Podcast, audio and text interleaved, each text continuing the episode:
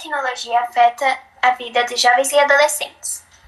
Olá, hoje é dia 5 de julho de 2020 e nós somos Giovana Zulo, de 12 anos, e Ana Laura Fonseca, de 12 anos. Vou explicar para vocês sobre vício, amigos online, cyberbullying, estudos online e como eles afetam na vida dos jovens e adolescentes. Você já parou para pensar como a tecnologia interage na vida dos jovens? Você provavelmente já pensou nisso, mas já pensou como foi a história das tecnologias? Não? Pois bem, deixa que vamos te explicar. Foi a partir da Segunda Guerra Mundial que se deram as principais descobertas tecnológicas em eletrônicos no século XX. Mas só na década de 1970 é que as novas tecnologias da informação difundiram-se amplamente, começando com o computador programável e o transitor. Na década de 1960, esse processo tinha progredido bastante e o maior uso era pelos militares. Passaram-se anos e essa capacidade de desenvolvimento de rede só se tornou possível graças aos importantes avanços tanto das telecomunicações quanto das tecnologias que, ajudam, que ajudaram muito na integração de computadores em redes. Na década de 1980, as empresas japonesas atingiram o domínio da produção de semicondutores no mercado internacional, mas na década de 1990, as empresas norte-americanas reassumem a liderança competitiva. Até o século XXI, a inovação tecnológica gerou profundas mudanças na forma como as pessoas se relacionam e organizam em sociedade. Além de ter ajudado na economia, o rápido avanço da tecnologia tem produzido efeitos sensíveis nas mais variadas áreas, afetando principalmente a nova geração de jovens e adolescentes. As tecnologias digitais podem sim se transformar em um vício, mas depende da maneira que elas são usadas, disse Isabela Zulo, de 12 anos, quando perguntamos sobre o vício na tecnologia. O vício em tecnologia aumentou 60% de 2010 para cá, e a probabilidade que aumente ainda mais é complicado. Ainda mais que o seu vetor, celular, videogames, internet e afins, são coisas que são encontradas em todo local e a sociedade aprova.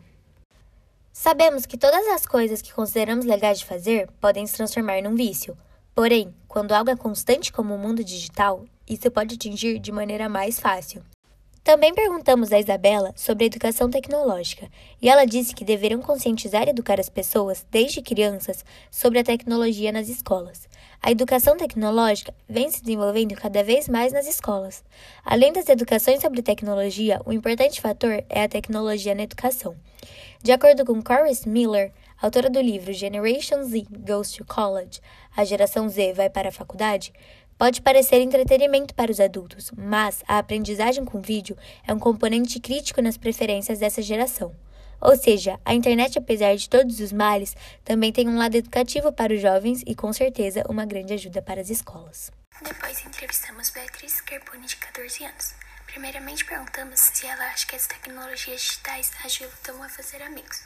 Ela nos respondeu que muitas vezes sim, pois além de poder conversar com pessoas íntimas, você poderá fazer novos amigos das contas que eles seguem.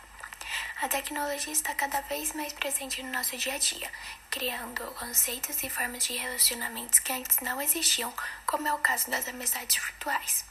Logo disse sobre que acha a privacidade digital importante, pois muitas vezes pessoas desconhecidas acabam fazendo mal a você, julgando sua aparência ou jeito de falar através do cyberbullying.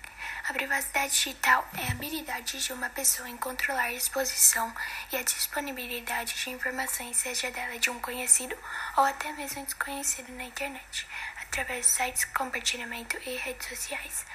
A atual arquitetura da internet permite o desenvolvimento de novas tecnologias de controle de informações, alternando a forma de como cada pessoa vê a privacidade. Agora iremos falar um pouco sobre cyberbullying. Ele é a prática da intimidação, humilhação, exposição, perseguição, calúnia por meio de ambientes virtuais, como redes sociais, e-mails e aplicativos de mensagens. A incidência maior desse caso ocorre entre adolescentes porém há um número considerável de jovens e adultos. Por fim, agora que você sabe mais sobre como a tecnologia interage na vida dos jovens e adolescentes e como ter mais segurança na internet, você pode navegar mais seguro por aí, não é mesmo? Espero que tenham gostado. Aqui estamos indo. Tchau!